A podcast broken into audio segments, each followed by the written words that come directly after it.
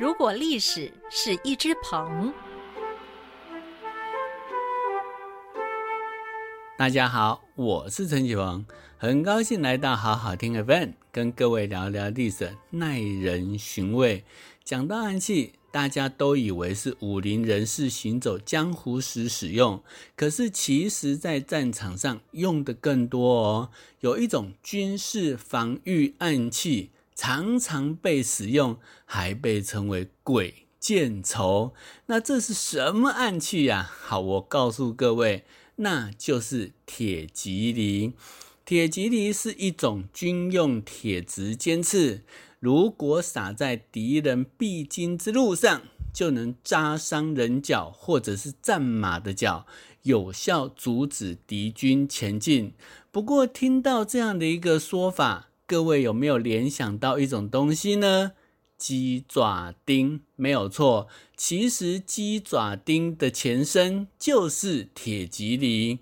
这种鸡爪钉在现代并不罕见，像是警方在围捕嫌犯驾车逃亡时，或者是查缉赃车预先埋伏时，都会用到这种鸡爪钉。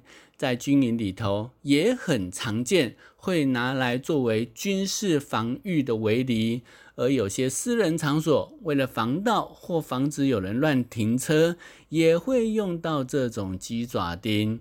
但各位可能没有想到，原来这种鸡爪钉在古代就叫做铁蒺藜。那铁蒺藜之所以会如此命名，其实是源于一种低矮的蔓生植物。叫做白蒺藜，这种白蒺藜现代我们生活中比较少见，它多半生长在中国北方荒漠的沙地上，果实外壳有三角形尖刺，一旦成熟掉地，无论地形为何，总是会有一根尖刺朝上，会刺伤路人，而这样的形状跟作用，给古人灵感。仿照这种白吉藜果实外形，制造出这种铁吉藜。是后来人们发现它的形状也像鸡爪，才给它一个别称，叫做鸡爪丁。那由于白吉藜不太容易出现在人们生活中，反而是鸡爪随处可见，这才使得鸡爪丁之名远比铁吉藜之名。这种铁蒺的历史很早哦，早在战国时代就已经开始使用。像是在墨子防御城池时，就提到城市防御战中会在狭窄的路径上撒这种铁蒺藜，防止敌人前进。而到了秦汉以后，这种铁蒺藜则成为军中常用的防御暗器。除了撒在营区四周防止敌人偷袭，也会在重要关卡或城池以及要道上使用这种铁蒺藜。不过使用的时候，并不如我们想象的那样随便一撒就有效。因为如果真的随便撒一撒，很容易就被敌人发现，派出工兵来清除障碍。因此，在真正的军事布防中，撒好铁蒺藜后，还会用浮土覆盖一下，或者是用植被来伪装，这样子就会有很强的隐蔽性，让敌人身陷险境后进退不得，甚至还会死伤惨重哦。而根据史书记载，三国时代神机妙算的军师诸葛亮，就曾经用铁蒺藜躲过一次危机。那这是怎么回事呢？话说西元二三五年时，诸葛亮最后一次师出祁山，可惜出师未捷身先死，途中突然得病身亡，失去统帅的楚军当然得不得已撤退。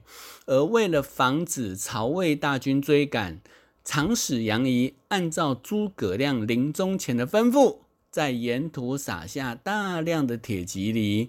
当时魏军统帅是司马懿，一得知诸葛亮已死，立刻率军追击蜀军。哪知道最前头的骑兵却被这种铁蒺藜给挡住了。他当机立断，立刻下令三千士兵穿着平底木鞋开路。哎，这一招确实很妙哦，因为只要木鞋的底够厚，一字排开，大队前进，所有的铁蒺藜就会扎在木鞋之上。就算前排偶尔有漏网之鱼，也随即会被后排的士兵木鞋扎上，不用花时间去找这个铁蒺藜到底撒在哪里。但即便是这个方法如此之妙，还是免不了要花时间等这些士兵开路清除障碍。这就给蜀汉大军有充裕的时间撤退。你说这铁骑敌算不算是救了蜀汉一次呢？到了宋朝时，因为游牧民族的骑兵太过厉害，所以曾经用这个铁骑犁来防御哦。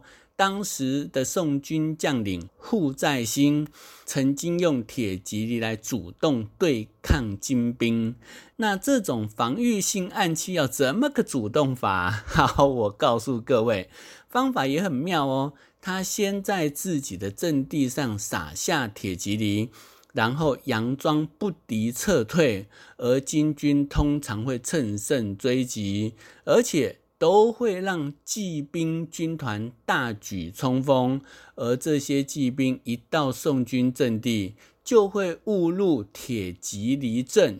据说当时十匹战马有七八匹摔倒，这就让宋军有主动还击的机会。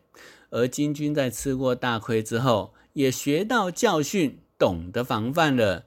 那同样的伎俩应该不能再次施展了，对不对？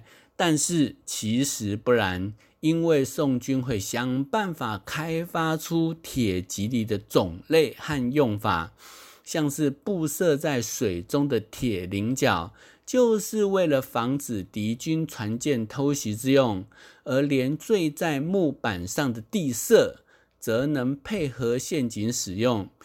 各位看电影时，有时会看到地板陷落里用木板立了一堆尖刺，对不对？这地色就是类似那样的东西。另外，为了增加杀伤力，还会在铁蒺藜的刺上涂上毒药，而这种铁蒺藜就称为鬼箭。这种鬼箭的做法还蛮特别的，使用前。会先用细绳浸泡在粪坑之中，几个月后生出铁锈，而铁刺上就沾满了这种致病细菌，像是大肠杆菌啊、破伤风等等啊。然后再把这种沾毒的铁蒺藜撒到地上，敌军只要一经过，就会刺伤脚底，而且刺伤之后，伤口必定感染化脓溃烂。久治不愈。那军中虽然有军医，但医术普遍不怎么样，再加上药物不足，这些被刺伤的士兵往往是痛苦哀嚎致死。你说这种鬼剑有没有恶毒？也因为这些铁蒺藜通常不起眼，杀伤力又特别大，很多士兵或战马误踩之后，莫名其妙挂掉。这才会得了一个封号，叫做“鬼见愁”。鬼见了也会发愁。不说别的，光是这种沾了各种病菌的鬼见，你听了是不是也觉得防不胜防、不寒而栗呢？不过，铁蒺藜进步成鬼见还不算什么，更厉害的是，它还可以结合机关和火药。进化成古代版的地雷和手榴弹。在南宋时，西夏发明出磁棘藜。这种磁棘藜是在一个圆形磁球上布满尖刺，如同刺猬般，中间空心的部分装上火药跟小铁块，只要一引爆，磁刺和铁块就会射向四方。威力无比啊！如果把这种磁极藜埋在地下，那就成为不折不扣的地雷喽。如果做成带把的形状，丢向敌军，那就成为手榴弹。据说成吉思汗在攻打西夏之时，就是被这种慈吉离先下马，才会不久后病逝。而他死前特别发下三灭令。什么是三灭令呢？灭绝西夏王，灭绝西夏族人，灭绝西夏文化。他为什么要发下这种灭人灭族的三灭令呢？就是怕西夏这种可怕的暗器会阻碍蒙古人统一天下。也因为铁蒺藜的各种应用太好用了，到了明代已经成为军队的标准配备。抗倭名将戚继光就规定，在他军队中的藤牌手，每个人都要携带六串铁蒺藜，啊，每串是十个，六串铁蒺藜就是六十个，如此可攻可守，在战术应用上就多了很多施展的空间。另外，明军战船上也装载大量铁蒺藜。大型船一千枚，中型船八百枚。两军交战之时，明军会把铁蒺藜丢到敌军船上，而敌人不是被砸伤，就是会被阻碍行动。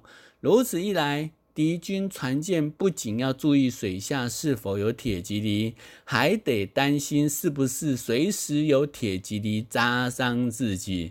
你说这铁蒺藜作为军事暗器，是不是当得起鬼见愁之名呢？